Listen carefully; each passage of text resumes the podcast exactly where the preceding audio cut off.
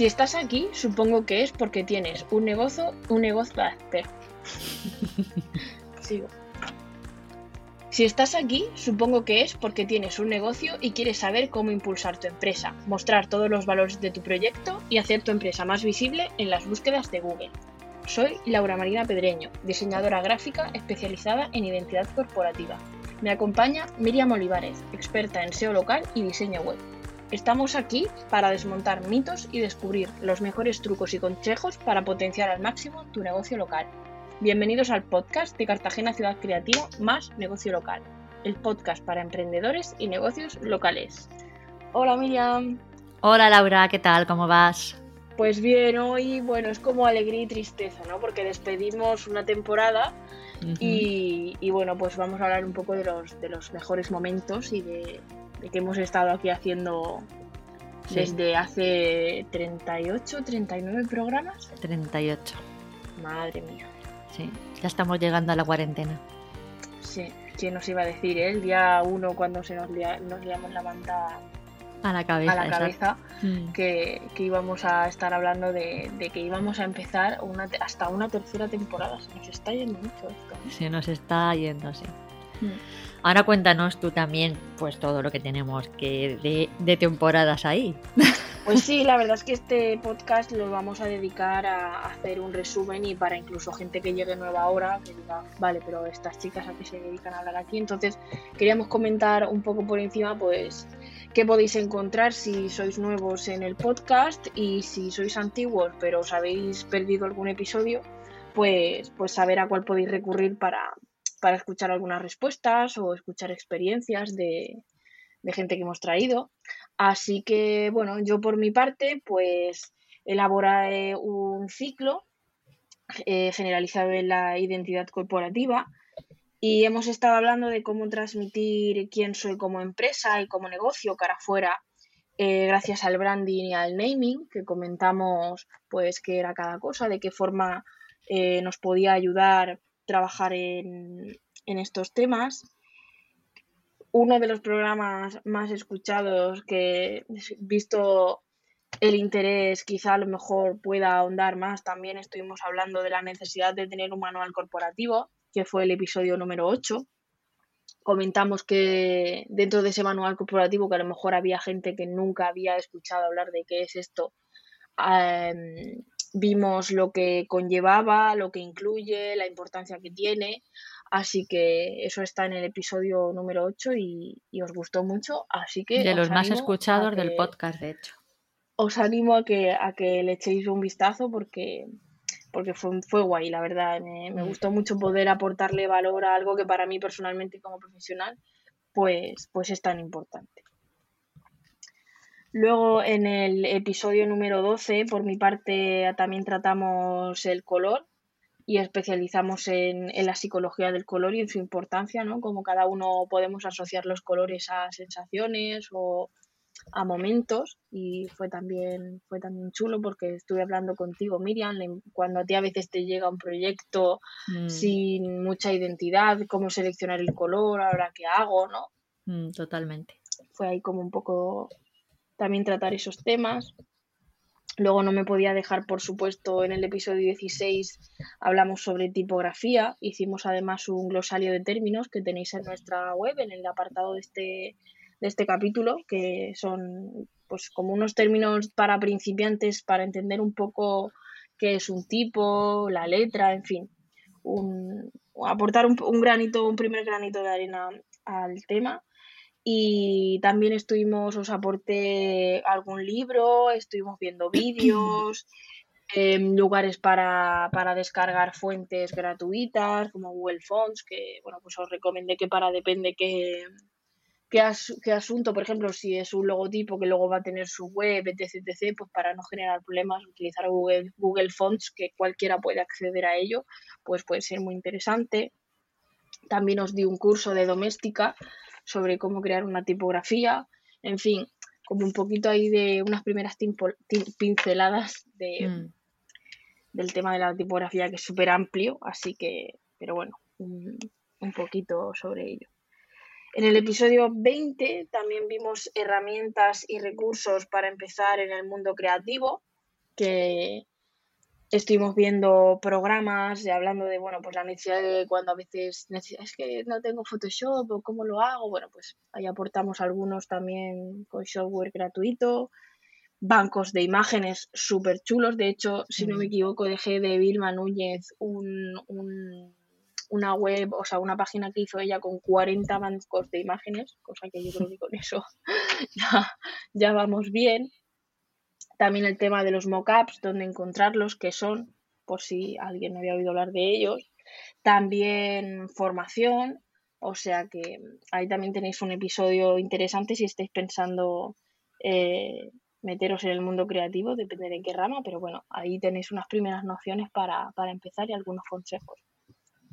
Luego en el episodio 24 estuvimos viendo trucos para aplicar tu marca en Instagram por ejemplo, abordando la fotografía de perfil, eh, cómo optimizar vuestra bio, también el feed, cómo poder adaptarlo a, vuestra identidad corporativa y generar así una imagen de, de, conjunto de vuestra empresa, de vuestro negocio.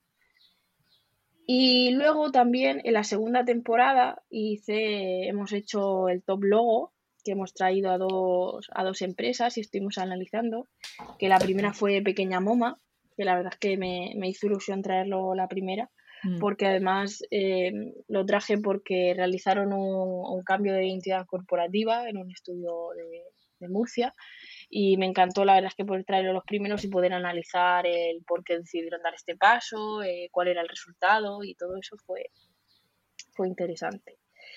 Y en el segundo capítulo de Top Logo eh, vino Será Proyectos y estuvimos hablando sobre su em, aplicación de marca, en este caso en particular sobre, sobre su fachada y cómo, lo aplicaban, porque bueno, personalmente pues eh, me resultó como sorprendente encontrar que, que esta empresa eran y estaban donde estaban porque no los asociaba mucho, entonces si queréis escuchar un poco un caso aquí concreto sobre bueno, podían haber aplicado mejor esta identidad corporativa en su negocio, pues aquí mm. estuvimos un ratito hablando sobre ellos.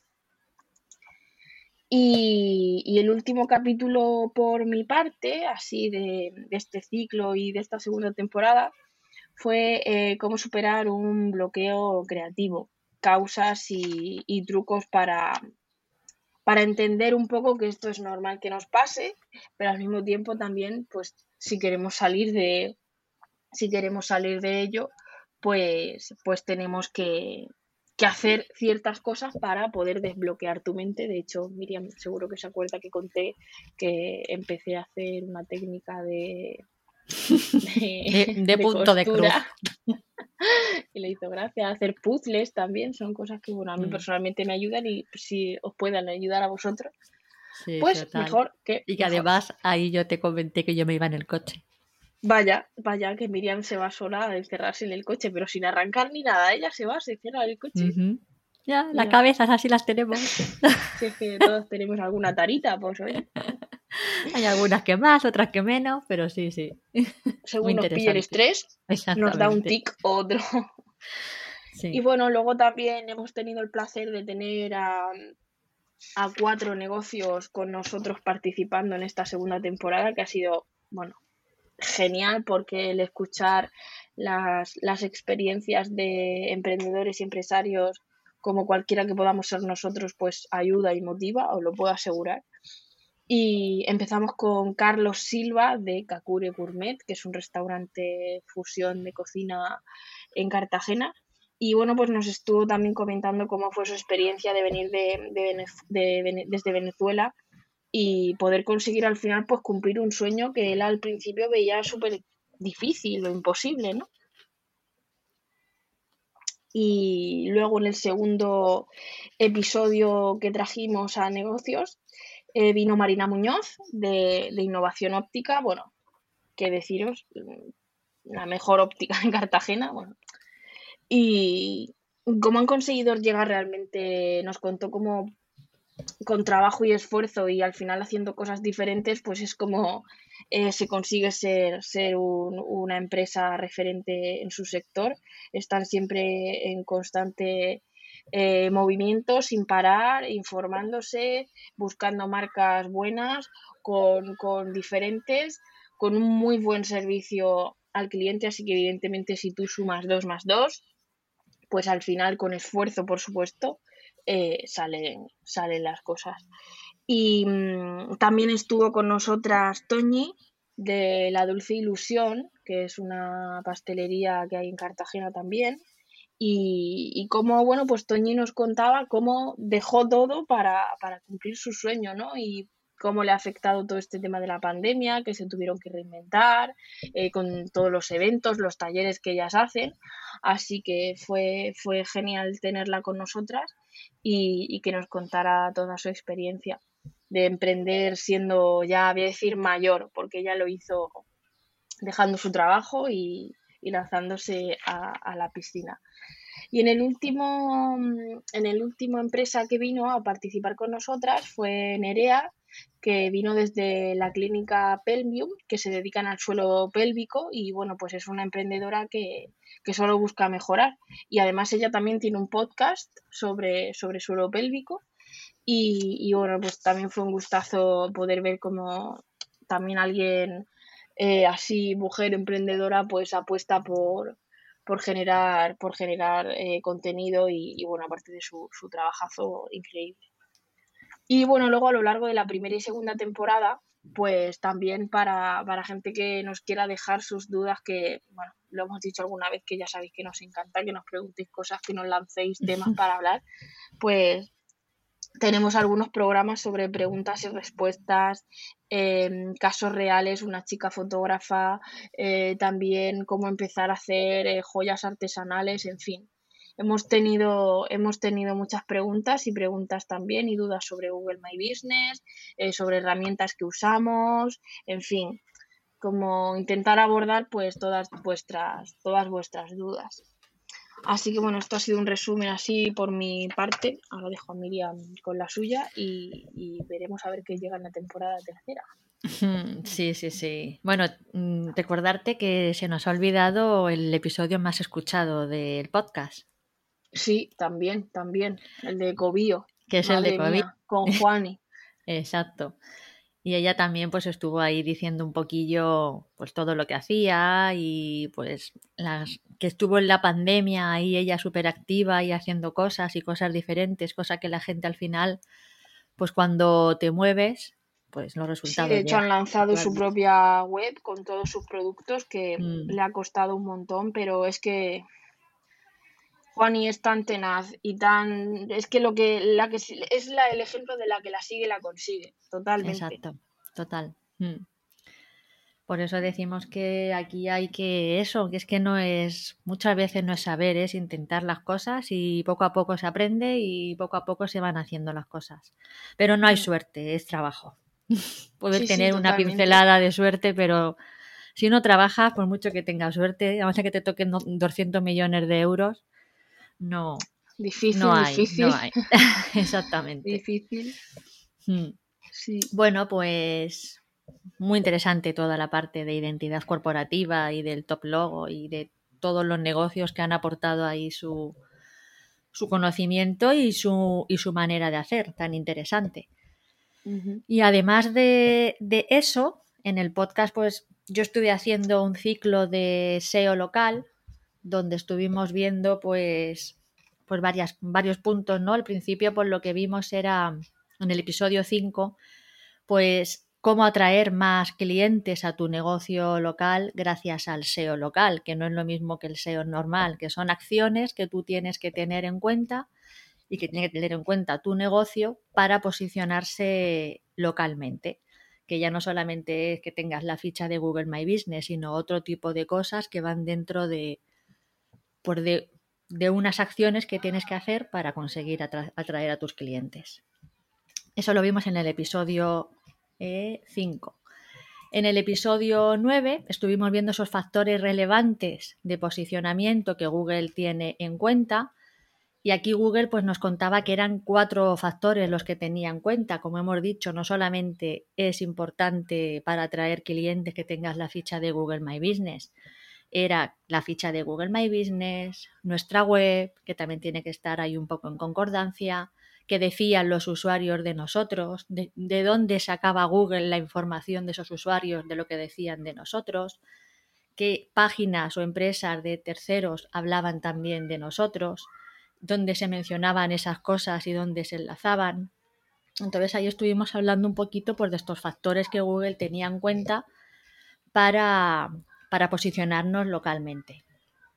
Luego en el episodio 13 empezamos ya con la ficha de Google My Business, que era el primer factor así importante de SEO local, es el principal, vaya, que es la ficha que todos tenemos cuando enlazamos nuestro negocio con Google Maps y con la ficha donde tienes ahí que poner pues toda la información. Y aquí estuvimos varios episodios hablando de, de la ficha, no solamente de, rellenar toda la información correctamente, sino también de cómo gestionar las reseñas, de cómo gestionar las publicaciones, de cómo ver la parte de servicios que te ofrece la ficha, cómo ver la parte de productos que te ofrece la ficha, cómo poner los enlaces adecuados, las palabras adecuadas, las palabras clave que tienes que poner dentro de la ficha.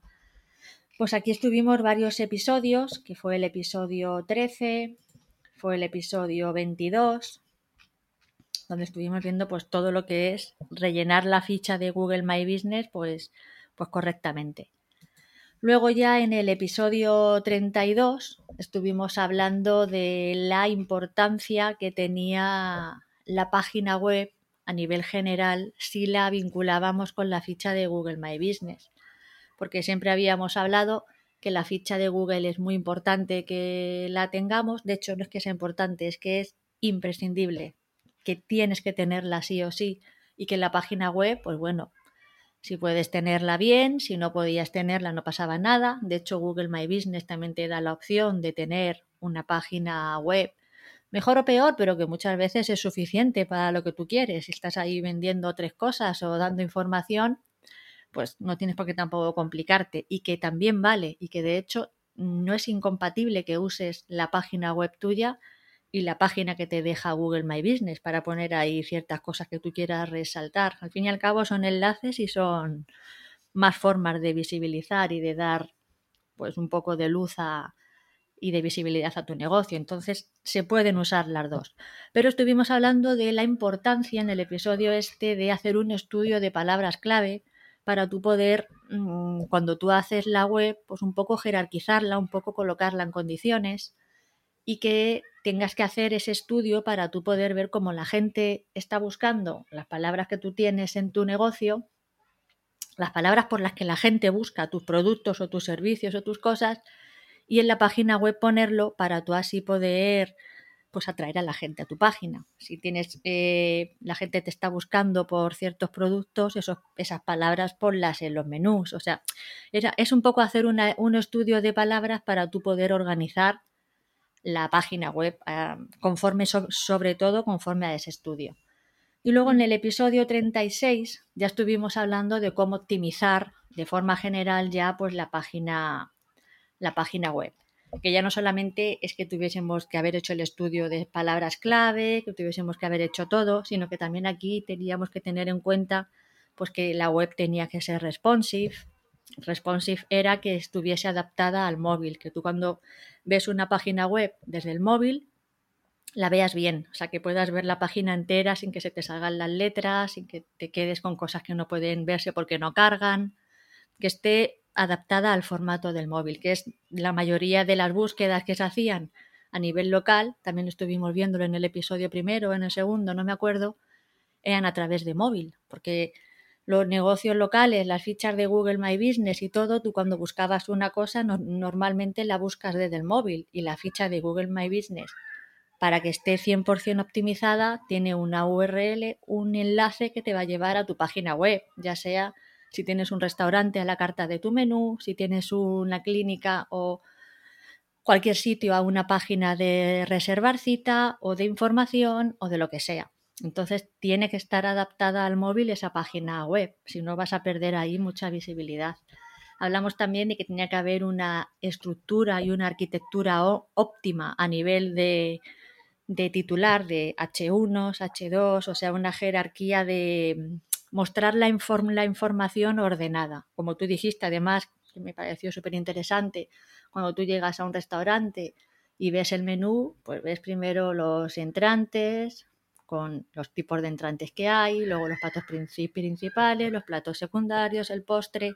Pues la página web tiene que estar igual, ordenada jerárquicamente, correctamente. Tú no vas a poder poner el postre arriba y la ensalada abajo. No, todo va con su orden. Pues en una página web igual. Entonces eso es muy importante que se tuviese en cuenta. Y bueno, básicamente estuvimos hablando pues de, eso, de cómo optimizar la página web en general, de poner las palabras clave, de poner la jerarquía y la estructura en condiciones, de buscar una página, de qué tenía que tener la página de localización, de cómo tenía que tener, cómo tenía que ser la página de contacto para que estuviese orientada al posicionamiento local, eh, que las URLs estuviesen todas parametrizadas para que tú luego pudieses ver desde dónde viene la gente y desde dónde han pinchado, si vienen desde la ficha de Google My Business, si vienen desde una red social, si vienen desde cierto artículo, pues tú tenías también que tener eso en cuenta. Entonces, en este episodio último, pues lo que estuvimos viendo es un poco, pues eso, ya teniendo la ficha de Google con toda la información y sabiendo qué es importante dentro de la ficha general, con las reseñas, con todo, cómo se tenía que hacer, cómo vincular esas reseñas, cómo vincular esos productos con tu página web, cómo vincular esos servicios con tu página web, cómo tener todo un poco unido, pues ya una vez que estás en la web tienes que tener la web también optimizada para que si la gente eh, está buscando panadería Paco, va a tu ficha, se mete a tu web y en tu web hay un desastre que no tiene nada que ver con la ficha, pues eso no es una cosa que no comunica, que no hay coherencia y que al final pues mm, te, termina dando como un poco de, pero bueno, eh, ¿qué es esto? Entonces hay que tener siempre esa coherencia y esa unión, un poco esa vinculación entre la ficha y entre tus redes y entre tu página. Como tú dijiste en lo de la última marca que analizaste de Cartagena, la de Proyecto Sera, creo que era. Sí. Que no había una coherencia en ciertas cosas. Entonces es lo mismo. Pues aquí igual, si tú tienes una, una imagen, una cosa en una página web tu ficha tiene que estar también bien, tus redes tienen que estar un poco con coherencia, que sepas dónde estás, pues así con todo. Y eso es lo que estuvimos hablando un poco en el ciclo. Y luego también estuvimos hablando de, eh, bueno, ya no es del ciclo de SEO local, sino de, estuvimos haciendo una entrevistas a profesionales, no solamente a negocios locales, como ha contado tú, Laura, sino a profesionales que nos vinieron a decir y a dar pues como tips o consejos de cosas que un negocio local pues podría servirle de ayuda. Y empezamos con mm. Almudena Avellán, que ya era de registro de marcas y patentes y nos estuvo contando pues la importancia, esto fue en el episodio 6, la importancia que tenía pues pues eso, registrar tu marca, tener las cosas bien hechas para que luego no, te, no, pues no pudieses tener problemas de que te la quitasen o de, o de cualquier cosa, la importancia esa. Luego en el episodio 14 tuvimos a Paqui Guerrero, que estuvo hablándonos de unos tips de, Instagram para los negocios locales, que también fue muy interesante porque muchas veces eh, los negocios locales, mm, es lo que he dicho, que tiene que haber un poco mm, vinculación, que si haces, que tienes que tener también un poco trabajado. No te digo que lo trabajes si no tienes tiempo mucho tus redes o tener todo, porque si no tienes dinero para contratar a un community manager o contratar a alguien que te haga esto, pues tienes que hacerlo tú. Pero aquí estuvo dándonos unos pequeños tips para estos negocios que, bueno, pues ayudaban a la gente a tener su, su perfil y sus cosas de Instagram pues un poco colocados. Luego en el episodio 18 pues estuvimos hablando con Roberto Barea, que este chico es copywriting y estuvo hablándonos de unos tips de storytelling para los negocios locales. Cómo tienen que contar, cómo, cómo, no, qué importante es cómo tú cuentes las cosas para que la gente vaya o no vaya, para que la gente le, le importe más comprar o no comprar, o sea, te, te, vea más caro o menos caro. Y es todo, es, todo esto se resume a cómo lo comunicas. Totalmente. Y muy importante porque muchas veces, seguro que a ti no te importa pagar en, en el corte inglés o en un sitio caro ciertas cosas, porque tú estás ya con la cosa de que, bueno, pues es mucha calidad. Pero te vas a ciertos sitios que quieras que no, pues te da rabia decir, pero bueno, ¿por qué voy a pagar mm. más? Cuando realmente es casi siempre lo, mismo, ¿no? Pero es la, la, forma en la que comunicas, es la forma en la que tú vas a traer un cliente u otro. Vas a traer unas cosas u otras. Y eso es muy importante. Luego en el episodio 21 eh, estuvo con nosotros Diego López. Este tiene una tienda online de pinturas de pinturas para fachadas y estuvo dándonos pues unos tips para el e-commerce, para toda la gente que tenga tienda online, pues qué tips nos dio él desde su experiencia, porque la tienda online suya funciona bastante bien, pues qué tenía que tener esa tienda online para que pudiese funcionar bien. Entonces ahí vais a encontrar, si, si tenéis tiendas online, pues esos tips para, para e-commerce. En el episodio 23 Tuvimos con nosotras a María José Puche de Rojo Lover y esta chica pues nos estuvo contando la importancia de la fotografía de producto, cosa tan importante si tienes un negocio para tus redes, si tienes una tienda online para tus productos, o sea que importante es tener una identidad visual bien y que, y que además vaya con, bueno, pues, tú siempre lo estás diciendo, ¿no? Que te identifique, ¿no? Esa, todo lo que hagas, al final tiene que estar dentro de una identidad corporativa global que, que engloba pues, pues, pues todo lo que eres. Y mm, nos estuvo hablando. un lenguaje que todo tenga sentido en común. Exactamente, exactamente. Tanto visual como verbal, como todo. Y ella justamente pues estuvo hablándonos de, de la importancia de la fotografía de producto. Luego tuvimos a, en el episodio 28, también a un episodio muy interesante que estuvo con nosotras Katia, Katia Kulich, que está, pues nos estuvo hablando sobre cómo relanzar la marca con un producto o servicio nuevo. Ella se dedicaba a, a cosas de eventos y de, y de, y de bodas y básicamente pues nos estuvo diciendo pues si tienes una vez que hay que reinventarse, ¿no? Tú tienes que reinventarte muchas veces y nos estuvo contando pues cómo, cómo te reinventas, cómo puedes lanzar una marca, un, producto nuevo y justo más en momentos en los que has estado pues en, pandemia, ¿no? Sí, a punto de plantearte dejarlo todo, por ejemplo, habrá mucha gente que... Exacto, pues muy interesante este, este episodio porque te da un punto de vista también motivador, ¿no? De que te anima a decir, jolín, es que cuando estás como tú dices, ahí a punto de terminar, dices, venga, para adelante. Y te vuelves a reinventar, vuelves a relanzar otra cosa. Y al final es seguir adelante. Mm. esta vez voy a decir que ha sido una pandemia, pero mañana puede ser otra cosa, o una competencia muy fuerte, o mm. algo que te pasa a ti en tu vida personal. Entonces siempre puede haber un momento de inflexión que digas, vale, ¿y ahora qué hago? Exactamente, exactamente. Pues muy interesante, si os interesa la experiencia de que tuvo Katia, muy interesante este podcast también. Y ya terminamos los profesionales con Lidia Marván, que ella pues nos vino a contar sobre esas cosas que no te cuentan cuando te lanzas al mundo online. Porque es muy fácil decir que tú digas, bueno, venga, sí, eh, me voy a lanzar, voy a hacer las cosas.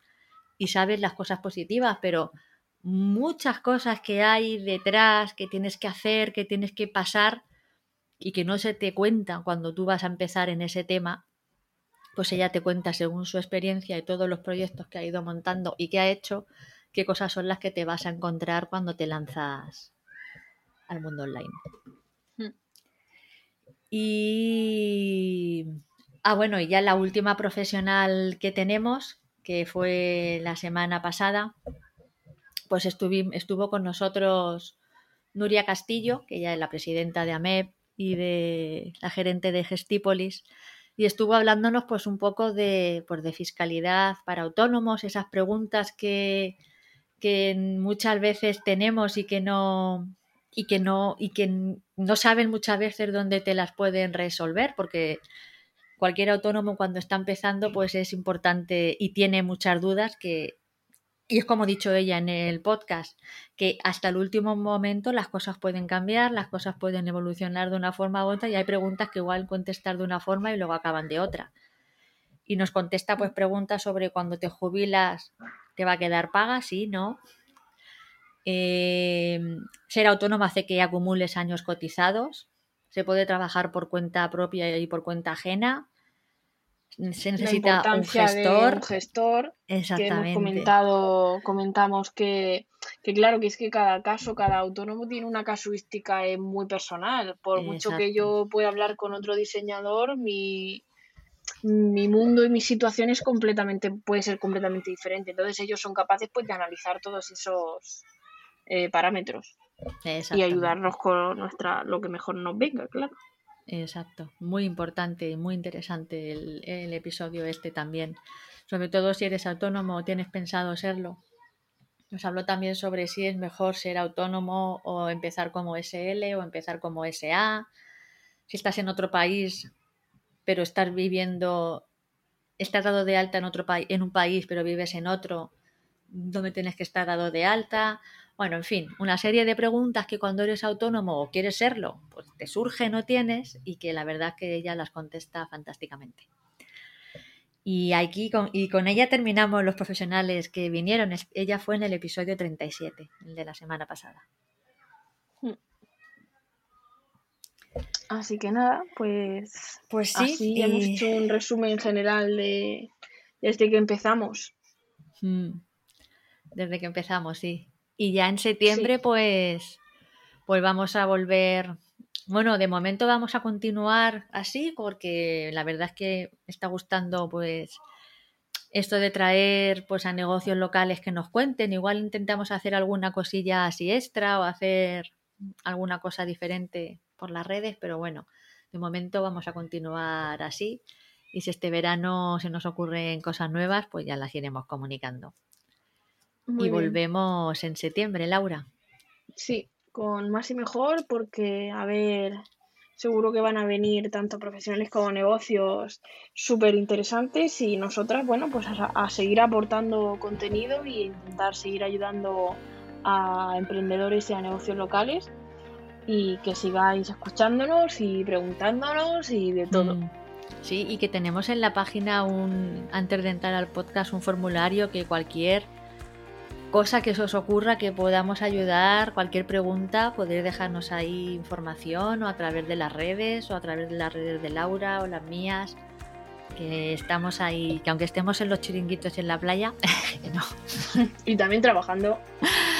Que aunque estemos ahí, que vamos a poder escuchar y lo tendremos en cuenta para la siguiente temporada. Pues sí, así que recuerdo que, bueno, pues el Instagram de Cartagena Ciudad Creativa es Cartagena Ciudad Creativa, o sea que más fácil para contactar con nosotras no, no lo podéis tener. Eh, mi Instagram personal es lauramarina.design y el tuyo, Miriam. Miriam, eh, pues es que espérate, que es que no, no entro mucho a mi Instagram. sí, la verdad es que. A ver, espera un momento. El mío es. Miriam B barra baja Olivares. Exactamente. que no, que no os penséis que no entro, ¿eh? que entro de vez en cuando. Auto, automatizo todo, más que nada. A través de todos estos canales, o como dice Miriam, un formulario, el, el Facebook, eh, nuestro correo electrónico de Cartagena Ciudad Creativa, eh, contarnos qué os parece, qué os ha parecido esta primera y segunda temporada y si os apetece algo en particular para las siguientes, preguntas, dudas, respuestas, lo que queráis. Exactamente. Pues que ahí estamos. Que feliz verano a todos y a todas. Y tú, Laura, tú nos vemos por la mañana. Nos vemos, nos vemos. Venga, pues nada, feliz verano a todos. Un besito. Chao.